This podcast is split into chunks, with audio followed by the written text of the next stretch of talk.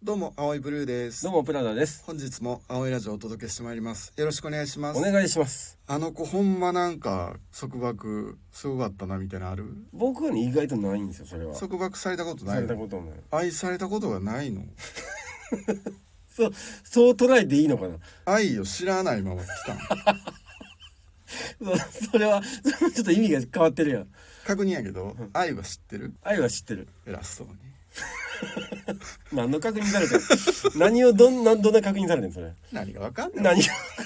何。なんぼのもんや、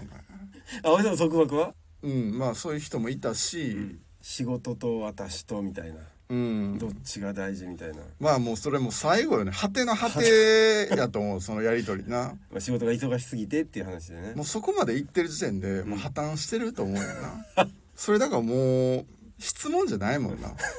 あもう答え決まったあるって。仕事と私とか俺でもいいよ仕事と俺どっち大事なの仕事と私どっち大事なの仕事と人間をこう同じ天秤にかけるってうんうんうんうん。もう無理やもん無理無理無理。それかけられへんねうんもん、ん。だから質問じゃないのよねあどっちがそうなん大です事なんて質問じゃないただただ責めたいだけやん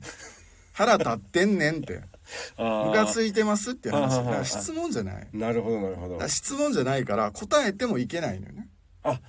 なるほどえ実際でも青井さん言われたこととかある仕事と私ってここまではっきりとした感じじゃないけど、うんうんうん私のことその何や思ってんのとか、うんどう思ってるみたいなのは絶対誰でもあると思うんだよちちょっとこうすれ違い多くなったりした時とか、うん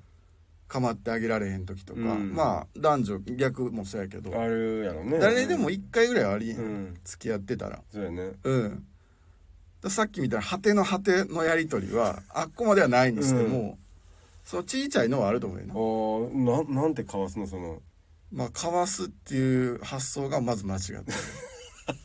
すいませんうんそこはすいません全力で受け止めなあかんねんだかあ一回受け止めんねんそれはらまず質問じゃないっていうのは分かってないあそこがねうん分かってなかったとこういうの勉強会なっちゃいましたけどなりましたねねあ確かにそれはね受け止めるっていうのは確かに大事だと思うね講演料いただかないと誰にやねん